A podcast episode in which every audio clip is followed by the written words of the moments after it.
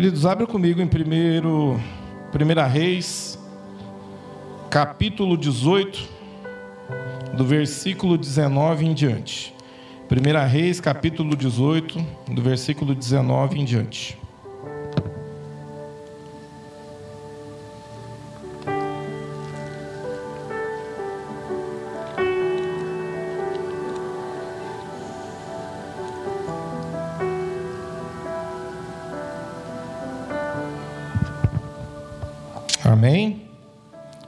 Reis, capítulo 18, do versículo 19 em diante.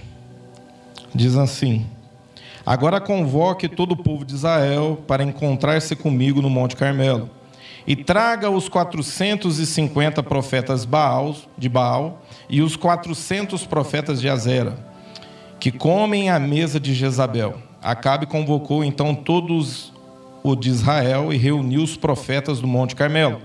Elias dirigiu-se ao povo e disse: Até quando vocês vão oscilar para um lado e para o outro? Se o Senhor é Deus, siga-no. Mas se é Baal é Deus, siga-no. E o povo, porém, nada respondeu. Disse então Elias: Eu sou o único que restou dos profetas do Senhor, mas Baal tem 450 profetas. Tragam dois novilhos Escolham eles um, cortem-no em pedaços e o ponham sobre a lenha, mas não acendam um fogo. Eu prepararei o outro novilho e o colocarei sobre a lenha, e também não acenderei fogo nela. Então vocês invocarão o nome do seu Deus, e eu invocarei o nome do Senhor. O Deus que responder por meio de fogo, este é Deus. Então todo o povo disse: O que você disse é bom. Curva sua cabeça, vamos fazer uma oração. Pai, em nome de Jesus, Espírito Santo, a Deus, ó Pai, te louvamos, ó Pai, pela tua presença, ó Deus, já derramada sobre este lugar. Era palpável, ó Deus, a tua unção sobre este lugar. Há um quebrantamento de espírito aqui, Senhor. E eu creio, ó Deus, que o Senhor derramou isso sobre a tua igreja, pelo aquilo que há de vir, Senhor. E eu oro em nome de Jesus que o Senhor, a Deus, abra os nossos corações. Derruba, Senhor, Pai, todo sofisma na nossa mente. Quebra todo orgulho, ó Deus. Tudo aquilo que divide, Senhor, Pai. Ó Deus, nós, ó Deus, de Ti. Arranca, Senhor, Pai, toda a erva daninha. Deus, em nome de Jesus, cura o nosso coração. Nos dê espírito de revelação, ó Pai.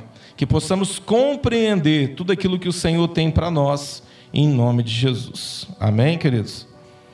É, semana passada eu estava num, numa, num congresso que, em Ponta Grossa, é, de capacitação ministerial e profética. E a gente ficou uma semana inteira lá, né?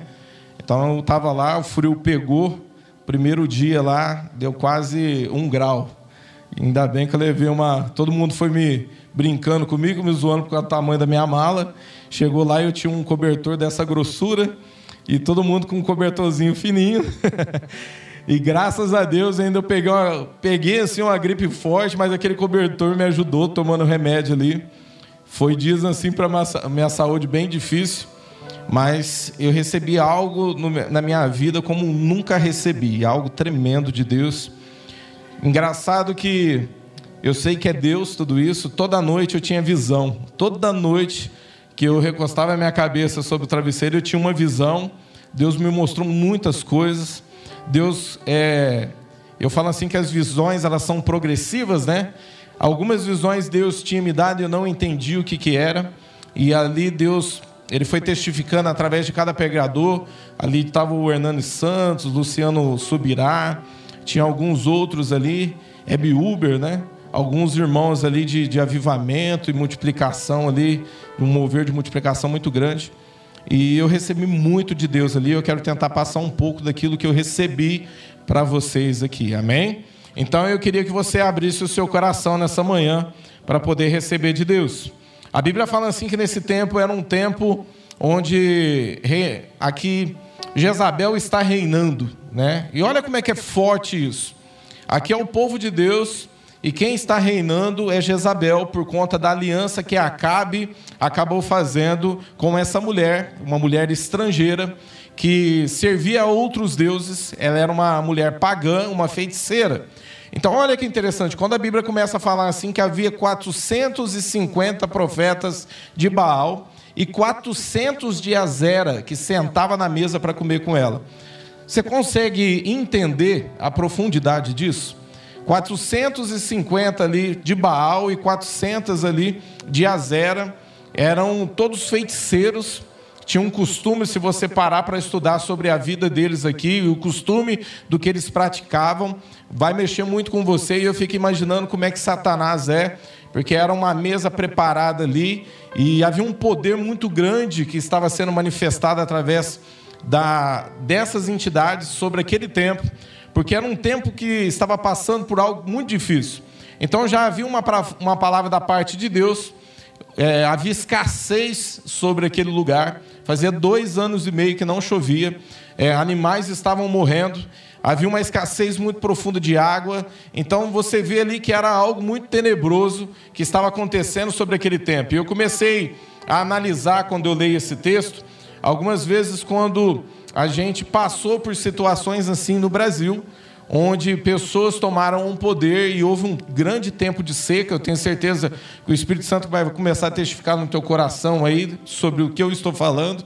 E houve um tempo muito forte de seca e a gente não entendia por que tudo aquilo, porque depois de alguns anos a gente foi descobrir que havia muita corrupção, muita roubalheira que estava acontecendo por detrás, né? Muita coisa estava acontecendo, quem estava reinando eram demônios.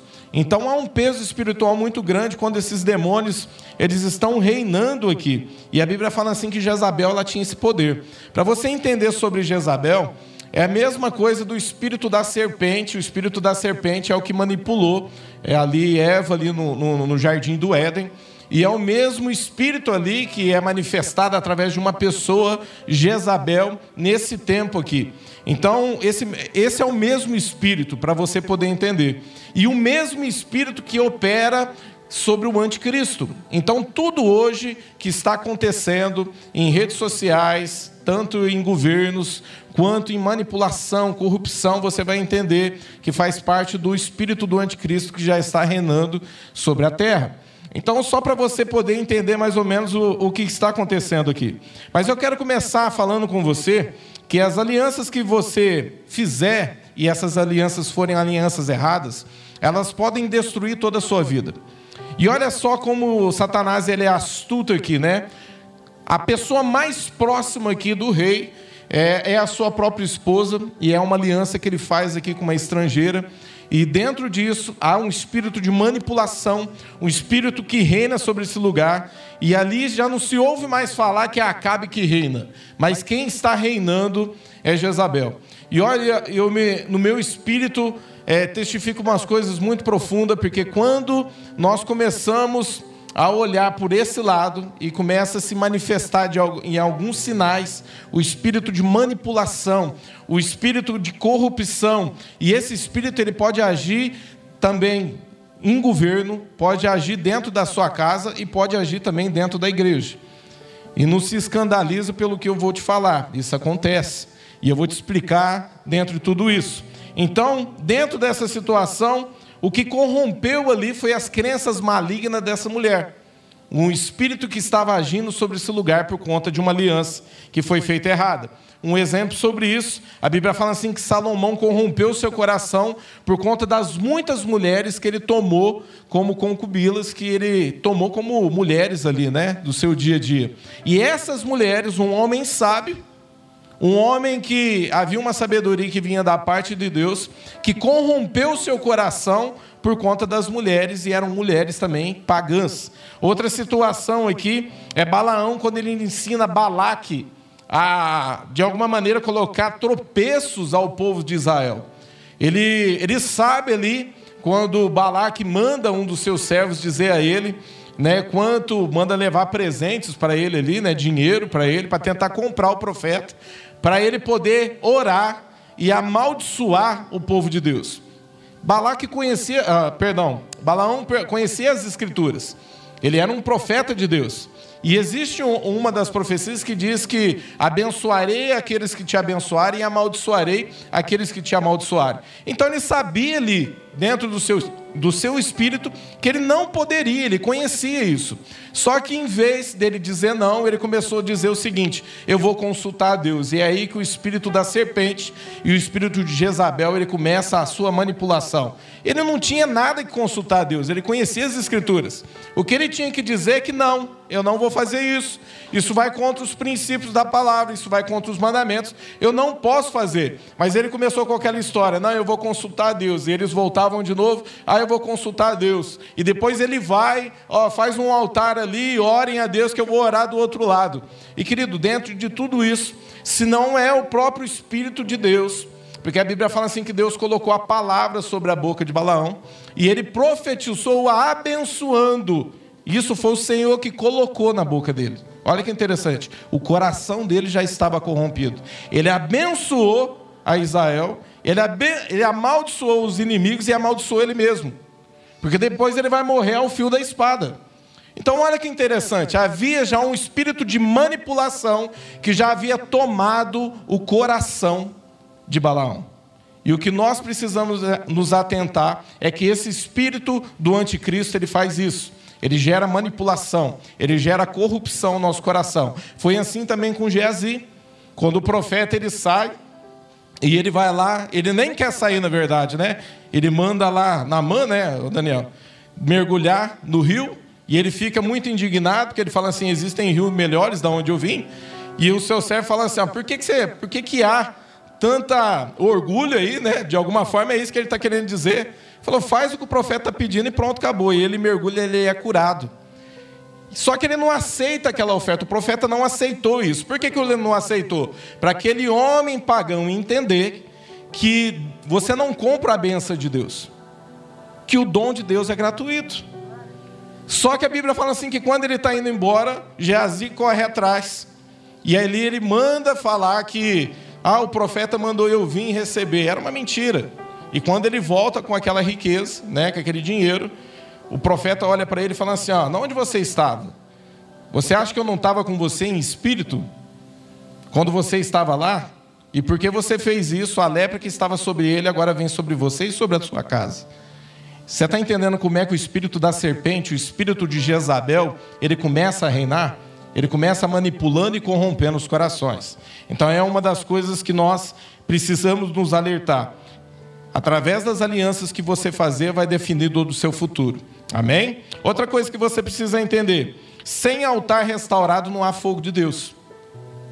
Sem altar restaurado, sem você colocar a tua vida diante de Deus, não há restauração. E para você entender um pouco sobre isso, a oferta ali que era para Baal, porque a Bíblia deixa muito claro que Elias ele faz o seguinte: aquele povo estava tão dividido e estava ali debaixo de uma opressão maligna que era tão forte, que ele chega e fala assim: ó, se é, se é Baal que está reinando, segue ele. Mas se é Deus, me segue, né? De alguma maneira é assim que ele está dizendo. Só que a Bíblia fala assim que o povo fica calado.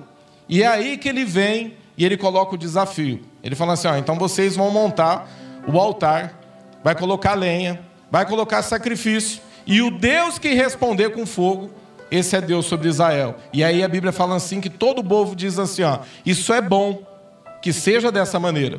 O interessante é que a Bíblia fala assim que é a mesma oferta. Olha só, dois novilhos. Um é dado para Elias e o outro é dado para os profetas de Baal. E eles começam ali a fazer o quê? Eles preparam um altar, coloca a lenha ali, coloca o sacrifício sobre o altar, e a Bíblia fala assim que eles começam a clamar desde a manhã.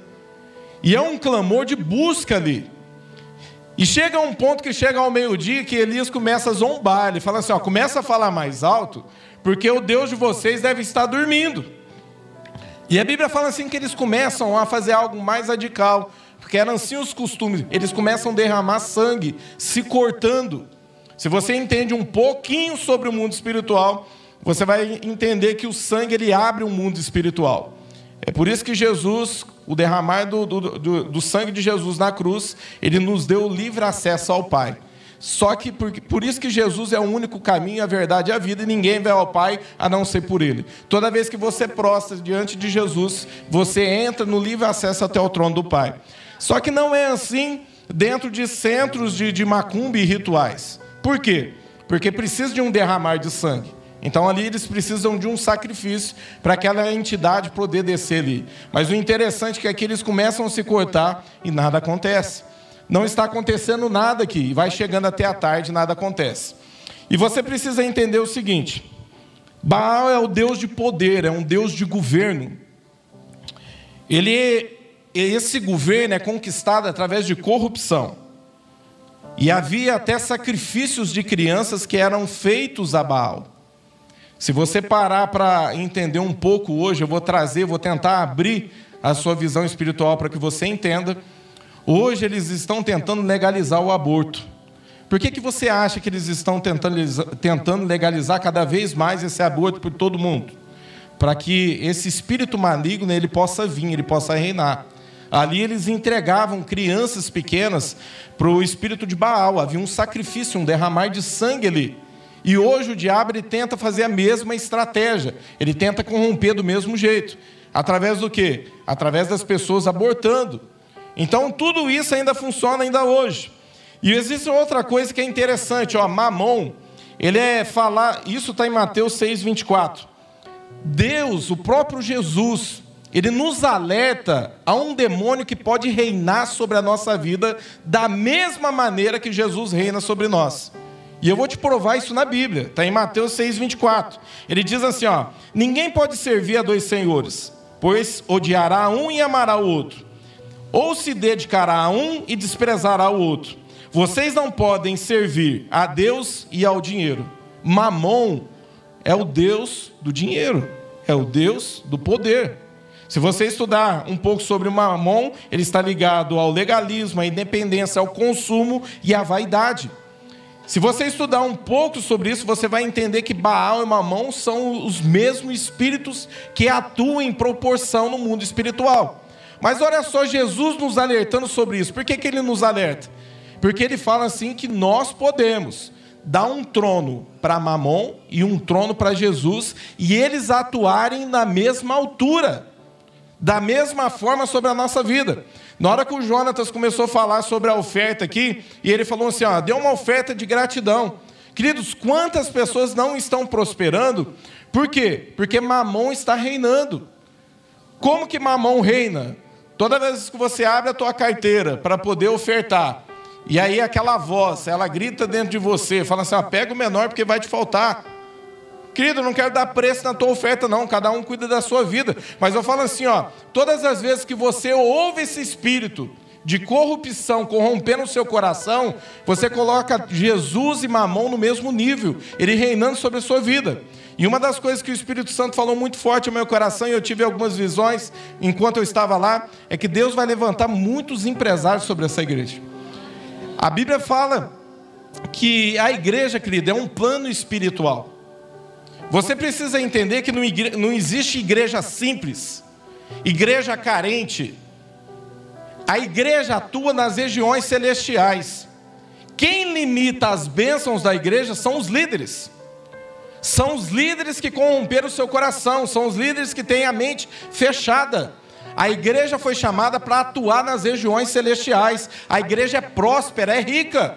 E o Senhor quer te abençoar para que você possa abençoar pessoas, amém? Mas você precisa entender que você precisa lutar contra esse espírito de manipulação, de vaidade, de legalismo um espírito de dependência que você faz com, o teu dinheiro que, o que vem à sua cabeça. Ou quantos aqui perguntam para Jesus, na hora de fazer uma compra, se você deve fazer aquilo mesmo? Ah, eu devo fazer essa compra? Eu devo comprar isso? O que a gente quer muitas vezes, a gente passa a ser religioso. A gente vem, a gente traz o nosso dízimo, a nossa oferta, a gente traz nossas primícias, ó, eu cumpri minha parte, pronto, acabou. Querido, Jesus, ele quer algo além de você. Jesus, ele quer o teu coração por completo, amém? Talvez você olhe e pegue e fale assim, mas Jesus quer me ver pobre, que se eu der, vai faltar. Essa é uma mentalidade tua, é uma mentalidade do espírito de mamão atuando sobre a tua vida. Eu posso pegar várias pessoas aqui que eu tenho certeza. Quantos aqui participaram daquela. É do tempo da, da, da campanha da arca aqui? Quantos aqui fizeram um voto e Deus fez algo na vida dela? Levanta a mão. Olha só. Queridos, isso é um sinal que Deus faz. Eu fiz um voto ali com Deus dentro da limitação daquilo que eu ganhava na época. Depois daquilo ali, Deus fez tanta coisa na minha vida. Sabe por quê? Porque quando você faz isso, você está batendo de, de frente com o espírito de mamão. Você está lutando contra esse espírito. Quantos empresários não conseguem ofertar e dizimar na casa do Senhor, porque estão debaixo do decreto de mamon? As pessoas olham e ele quer mostrar que ah, o meu carro é bom, eu estou próximo e toda a igreja vai ver que eu estou próximo. O Espírito Santo está abrindo seus olhos nessa manhã. Ele quer que você entenda que o espírito de mamão não pode reinar junto com o Espírito Santo na sua vida. Você precisa ser radical com isso, querido. Você precisa se posicionar. Você quer prosperar? Se levante, mexa com o mundo espiritual. Aconteceu coisas lá, querido, que eu achei incrível. Eu vi pessoas lá dando carro de 50 mil para outras pessoas. Eu vi pessoas liberando profecia sobre as outras pessoas, e as pessoas falando assim: ó, essa é uma oferta sobre a tua vida, porque eu vou caminhar em cima dessa profecia. Será que nós não estamos desviando os nossos olhos para outro canto e perdendo a visão daquilo que Deus quer fazer na nossa vida? Querido, qual foi a última vez que você ofertou na vida do teu líder? Ou ofertou na vida do teu pastor? Ou fez uma oferta de gratidão, sem ser aquelas que você, ah, essa eu tenho que levar, o dízimo mesmo, a oferta. Qual que foi a última vez que você fez isso? O Senhor, Ele está abrindo a tua percepção espiritual nessa manhã. Para você compreender que Deus, Ele quer fazer na tua vida, amém? E o Senhor mostrou, e eu tenho a plena convicção, Deus vai levantar muitos empresários aqui dentro. Queridos, não existe crise para Deus. Não existe crise para a igreja. Por que, que o espírito de Mamon não reinava no tempo onde os apóstolos ali começaram a igreja? A Bíblia fala assim que eles vendiam seus bens, vendiam os terrenos, tudo que tinham e aplicavam na obra para poder fazer e a obra só crescia. Sabe por quê? Porque o coração deles não estava preso no dinheiro, não estava preso no espírito de Mamon. Eles vendiam. Quer ver um exemplo disso? A Bíblia fala assim que Ananias e Safira, eles venderam um terreno lá, uma posse, e eles ocultaram uma posse e chegaram com um tanto e deram nos pés dos apóstolos lá. E Pedro mandou chamar. Aí você fala assim: por que, que aquilo aconteceu? Porque Ananias e Safira morreram diante ali da presença de Deus. Sabe por quê? Aquele povo ali, aqueles dois ali, eles estavam tão corrompidos. Deus não pediu para eles vender o terreno deles, mas eles queriam de alguma maneira se infiltrar naquela igreja. E a igreja estava nascendo, uma igreja que traria avivamento para todo mundo. E naquele momento ali, Deus faz algo radical para que você entenda. Deus não está pedindo nada obrigatório seu, mas não tente enganar Deus. Tem pessoas que querem enganar Deus com as suas atitudes. Tem pessoas que começam a pregar contra o dízimo, começam a pregar sobre situações, aí eu dou oferta, dou o mesmo nível. Querido, você não engana a Deus. Ananias e Safira tentaram fazer isso e morreram diante da presença de Deus. Deus foi radical ali para que todos eles pudessem entender que a igreja que estava nascendo ia trazer um avivamento para toda a terra. E essa igreja está aqui, amém? E querido, Deus tem um novo tempo, um novo mover, um novo avivamento para ser derramado. E Deus ele quer usar a tua vida, amém? Mas o teu coração não pode estar corrompido. Outra situação, ó. Aqui sobre Jezabel, uma divindade chamada Deusa Mãe, ela é comparada sobre a terra, por conta do sentido de colheitas, é, filhos e períodos férteis. Práticas ligadas à manipulação, idolatria, o sexo, e a parte do sexo, ó, prostituição, pornografia, pedofilia, estupro, incesto, homossexualismo, lesbianismo e outras coisas mais. Esse espírito reina para poder distorcer o que, que está acontecendo hoje? O que, que nós temos vivido hoje? Você que é pai e tem criança pequena como eu, como é que está o teu coração? Quando eles dizem assim que o homem e mulher têm que usar o mesmo banheiro. Quando a internet está cheio de. Hoje, os sites que mais se tem acesso são sites de pornografia. E por incrível que pareça, as mulheres têm uma grande parte ali dentro. Pessoas que estão sendo corrompidas através desse espírito maligno que está reinando. Queridos, eu preciso falar algo que o Espírito Santo colocou no meu coração quando eu falasse isso. Existem pessoas, tome muito cuidado com isso. Existem pessoas que estão ouvindo essa palavra agora e estão fechando o seu coração. Estão com medo de ser expostos. A Bíblia fala assim que Satanás, o diabo é o pai da mentira e ele fala de si o que é próprio. Tem pessoas que têm medo de ser exposto e, e o diabo está aqui na mente dela, ó. Se você for exposto, negue. Conte mentira. Eu lembro de uma situação de um pastor onde ele estava pregando, ele falou assim que estava pregando sobre a igreja, e ele estava pregando a respeito de santidade. E ele olhou o líder daquela igreja, e ele falou assim que o Espírito Santo ministrava muito forte ao coração dele. E ele ministrando sobre a igreja, e ele via toda a vida do líder. E na hora que ele estava indo para o rumo do pastor para poder entregar uma palavra para ele, o Espírito Santo falou assim para ele: ó, não vá. Ele falou: como assim? O Senhor está me mostrando o coração dele. Ele falou assim: não vá porque eu já entreguei ele para o próprio orgulho dele. Querido, a Bíblia fala assim: ó, resistiu o diabo, ele fugirá de vós. Mas e quando Deus resiste a você? A Bíblia nos ensina que nós devemos resistir ao diabo, que ele vai fugir. Mas quando o próprio Deus resiste a você, e quando as coisas param de acontecer, talvez o espírito de Jezabel, o espírito da serpente está manipulando seu coração, está corrompendo você. Para Deus fazer o que Ele quer fazer, querido, sobre a terra, Ele precisa de todo o teu coração. Ele precisa que você abra o seu coração e se exponha diante de Deus. Busque por um choro de aquebrantamento.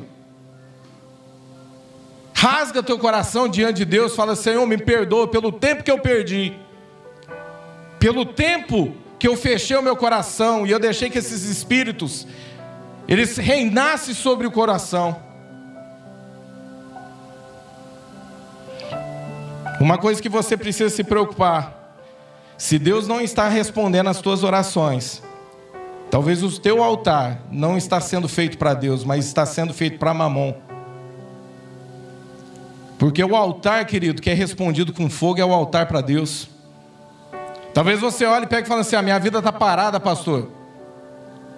E você está cheio de pecadinhos aí escondido dentro de você. Está cheio de situação que você não conserta. Talvez se Deus não está respondendo às suas orações, querido, o teu altar de sacrifício, ele não está sendo montado para Deus, está sendo montado para Baal. Eu estou falando isso, querido, para que Deus mexa com você nessa manhã. Porque Deus está preocupado com a tua vida. Deus está preocupado com o rumo da tua história.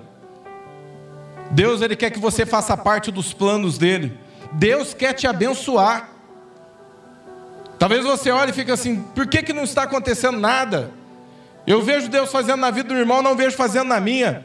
Querido, Deus quer fazer na tua vida, mas é hora do que? De você olhar. O holocausto, querido, somos nós. Nós somos um holocausto vivo que precisamos morrer todos os dias. Todos os dias nós precisamos apresentar os nossos corpos como sacrifício vivo e falar para Deus: Senhor, o que precisa morrer na minha vida? O que, que está reinando sobre mim aqui? Outra coisa que eu vejo, a igreja está escondendo os sinais de Deus, querido, e o ministério de Jesus, ele foi fixado em sinais. Eu acho muito bonito quando Daniel veio aqui e falou sobre a situação que eles não podiam ter filho, e Deus fez algo na vida dele. Querido, você precisa expor os sinais para a igreja, para a igreja crescer. A pessoa fica endemoniada, a gente arrasta para um canto. Deus abençoa a vida da pessoa. A pessoa não sobe no púlpito para poder falar o que Deus fez.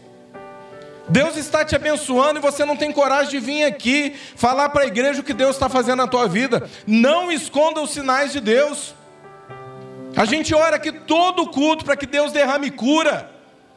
Que Deus mexa na sua vida. As pessoas recebem, têm vergonha de vir aqui, de vir aqui falar o que Deus está fazendo na vida dela. Eu já falei para Deus que a minha vida é um livro aberto. As pessoas falam assim: Nossa, pastor, você fala demais da tua vida em cima do púlpito. Eu falo para que as pessoas possam ver os sinais que Deus está operando na minha vida. Eu falo para que as pessoas possam crer que, da mesma maneira que Deus está fazendo na minha vida, Deus é capaz de fazer na sua vida.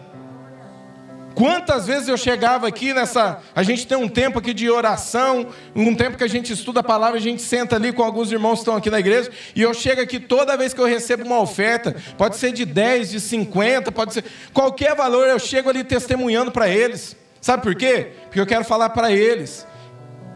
E eu começo. Sabe o que, que aconteceu? O Senhor me moveu para mim fazer uma oferta. O Senhor me moveu para me dar um presente. Quando eu dei, algo aconteceu.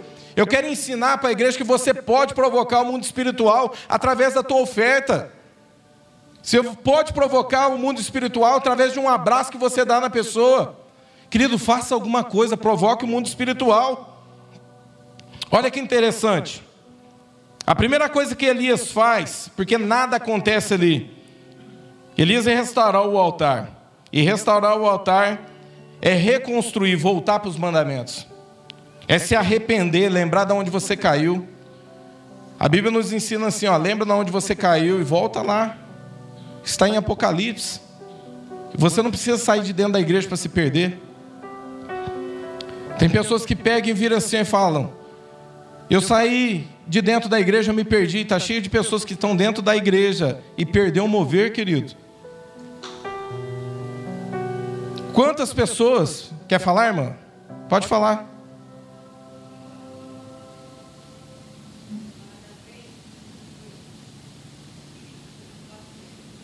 Eu não estou ouvindo. Vem cá.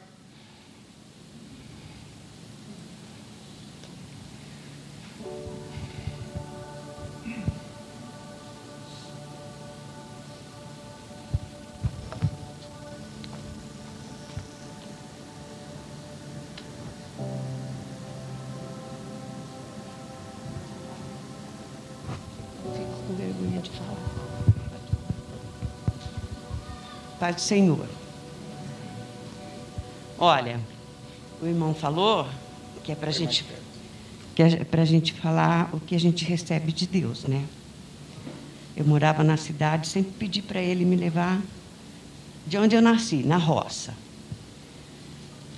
Um dia eu vim aqui em Brodowski, a minha irmã falou: Olha, tem um lugar assim, assim.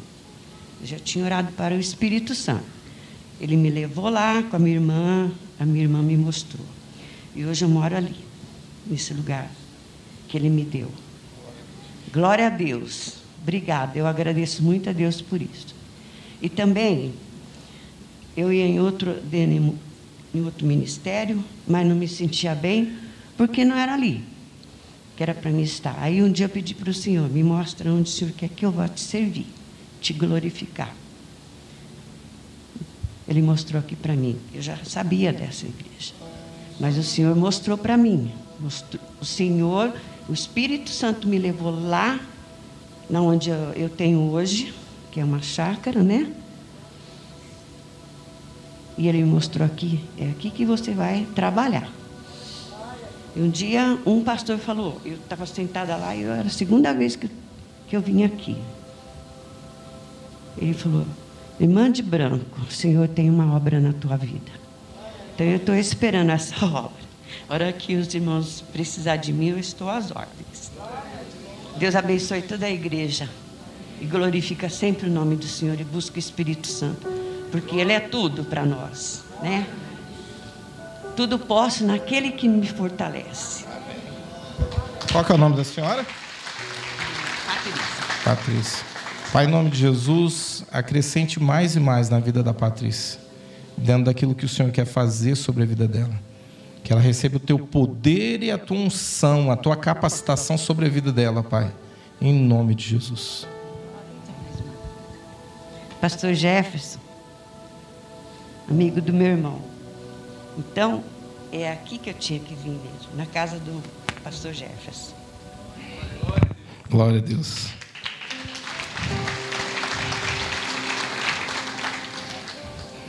Queridos, ó, você não precisa sair de dentro da igreja para se perder. O diabo ele quer matar a voz profética da igreja. Sabe por quê? O espírito de manipulação da serpente e de Jezabel, ele quer matar os profetas.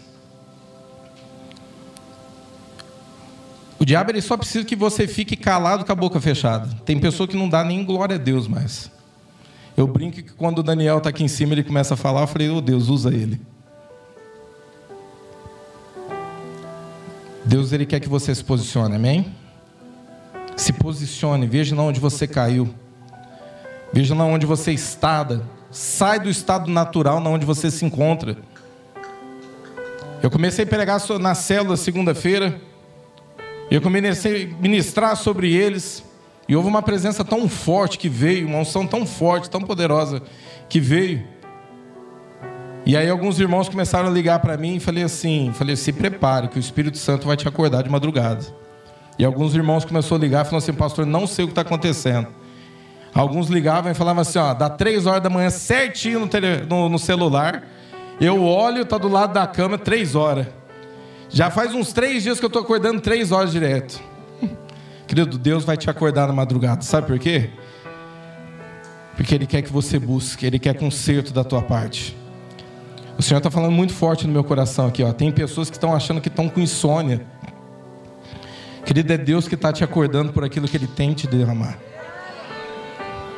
Deixa Deus usar a sua vida, abre a sua boca.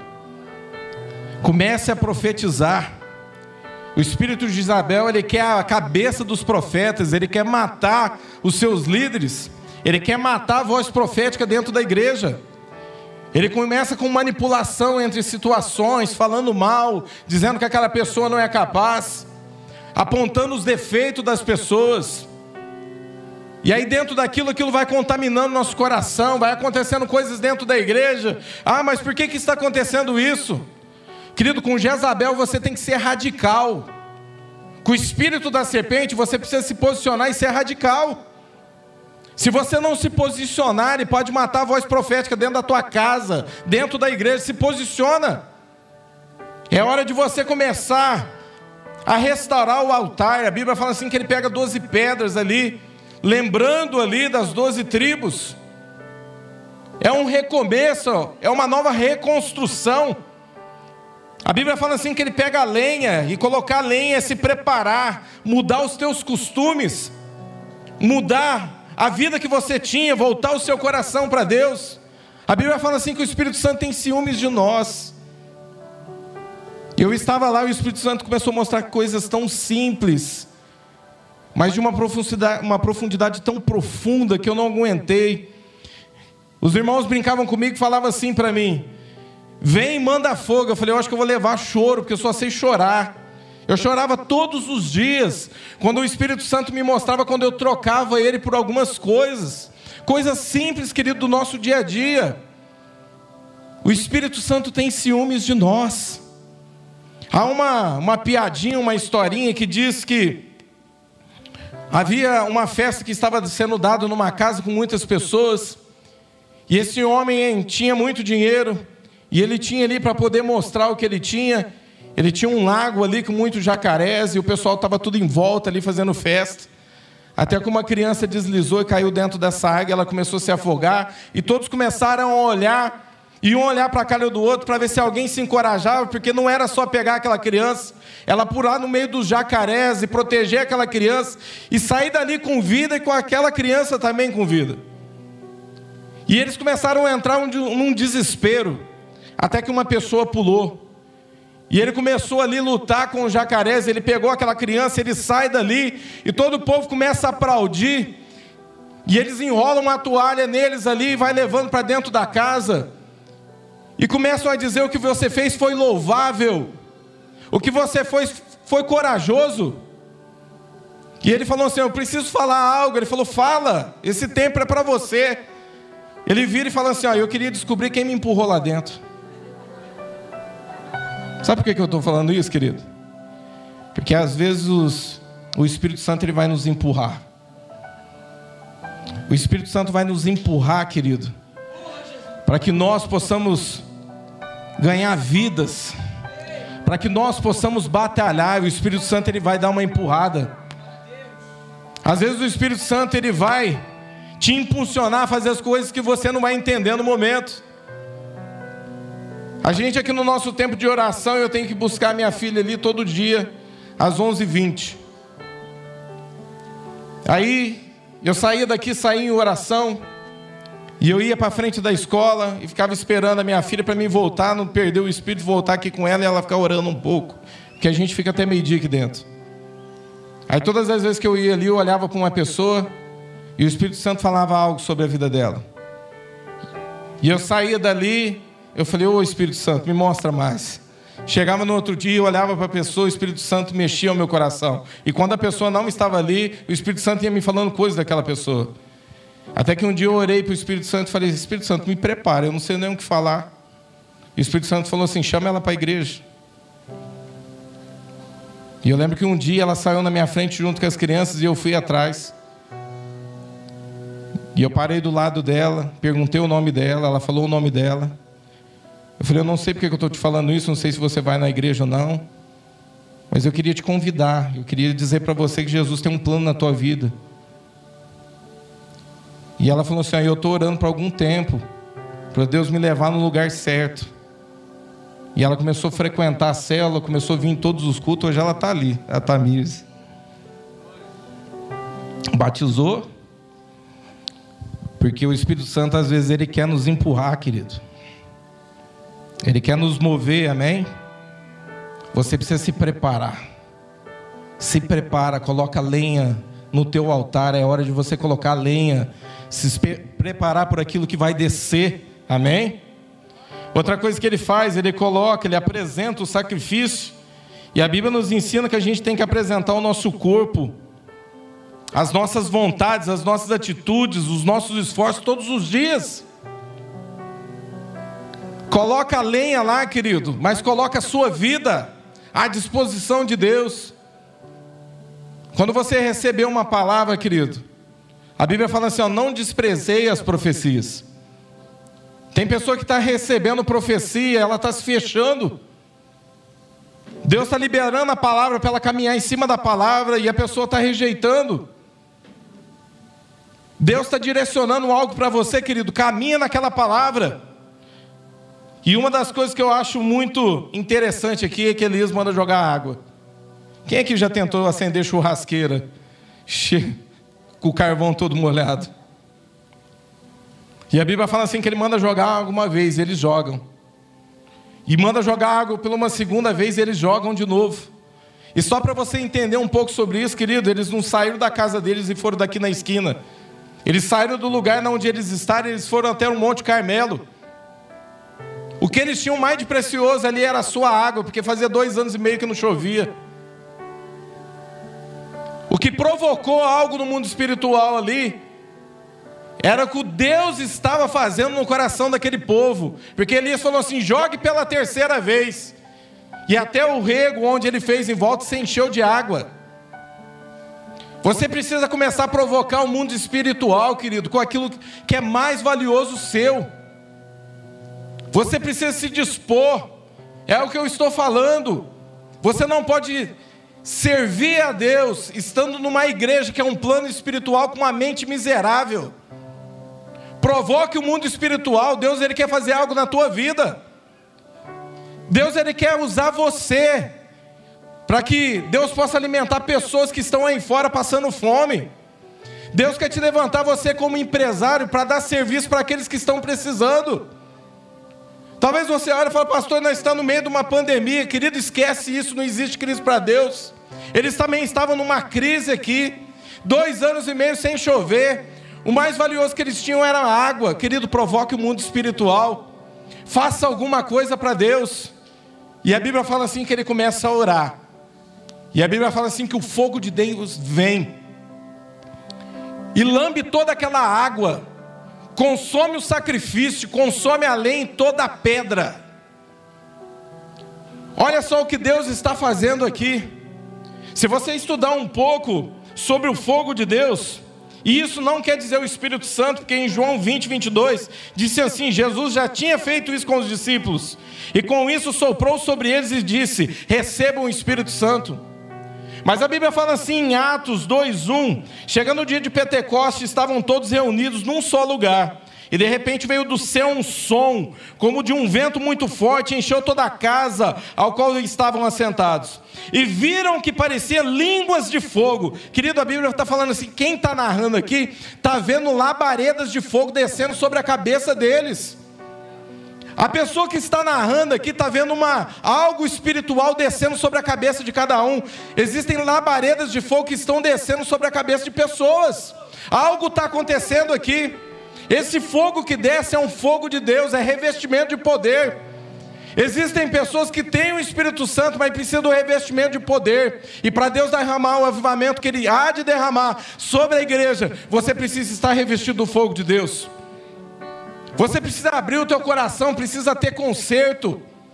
A oferta que está sendo feita por Elisa, que é recebida diante de Deus com fogo, por quê? Porque é uma oferta, querido, que é para Deus há todo um conserto, há toda uma consagração.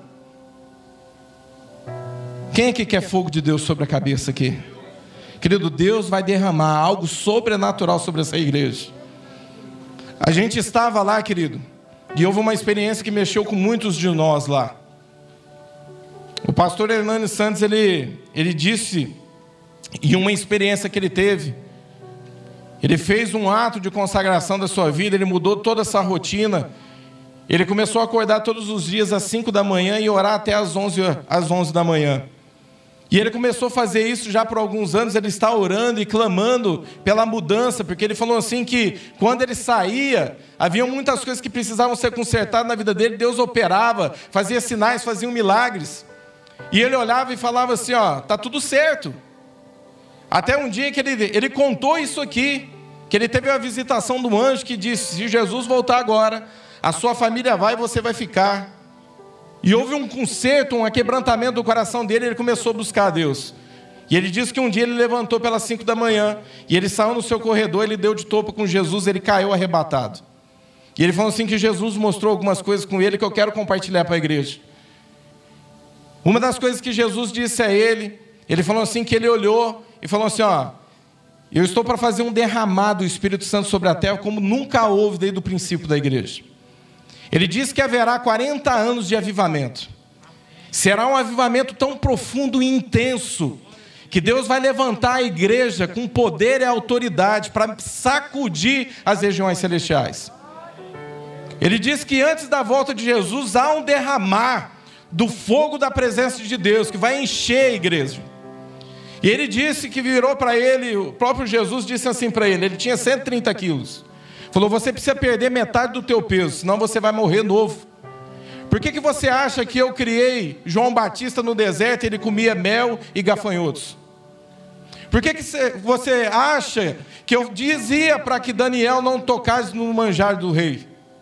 Havia toda uma consagração ali. Todos esses homens experimentaram o mover de Deus, o avivamento de Deus, porque se prepararam. E ele fez algo radical na vida dele, perdeu metade do peso dele. E uma das coisas que ele falou, que mexeu sobre, muito sobre o meu coração, ele disse que Deus separou sete mil avivalistas. Esses sete mil avivalistas, alguns estão aqui já em terra, outros ainda irão nascer. Serão homens e mulheres que irão para todas as nações e levarão o poder de Deus. Há um derramar para a igreja, há um derramar para as nações, amém? Deus tem um plano muito forte para o Brasil. Há algo que Deus quer fazer intenso sobre a igreja e você precisa se preparar para isso, querido. E para que haja avivamento, a primeira coisa que você precisa fazer é voltar o seu coração diante de Deus e se arrepender diante de Deus. Deus ele quer fazer algo, Deus ele quer derramar algo, amém? O diabo ele sabe disso. Ele sabe que ele só precisa calar a sua boca. Como é que o diabo ele faz essas coisas, querido? Ele gera culpa por conta do pecado. Eu vou correr aqui por conta do horário. Ele gera medo por conta do pecado. Quantas pessoas são chamadas para expulsar um demônio? Aí não vou não, porque se eu for ele pode acusar do meu pecado. Gera medo, gera culpa gera cegueira espiritual por conta do pecado. A pessoa não consegue discernir, enxergar o que Deus tem para fazer. O pecado ele gera um orgulho dentro do coração, querido, há uma soberba. E Deus resiste aos soberbos. 1 Reis 18, 39. Quando o povo viu, viu isso, todos caíram prostrados e gritado: O Senhor é Deus, o Senhor é Deus. Olha o resultado do avivamento aqui, querido. É um povo que se prosta diante de Deus e pura um show de aquebrantamento. 1 Coríntios 14, 25 diz assim: E os segredos do seu coração serão expostos. Não se escandalize, querido. Se Deus começar a levantar homens e mulheres para chegar até ti e começar a expor os segredos do seu coração. Assim ele se prostrará o rosto em terra e adorará a Deus, exclamando: Deus realmente está entre vocês. Deus ele quer fazer algo sobrenatural sobre a igreja. E eu queria que se você sente que há uma testificação no teu coração, que Deus ele quer usar a tua vida, que Deus ele vai te levantar para esse novo tempo, que você ficasse de pé.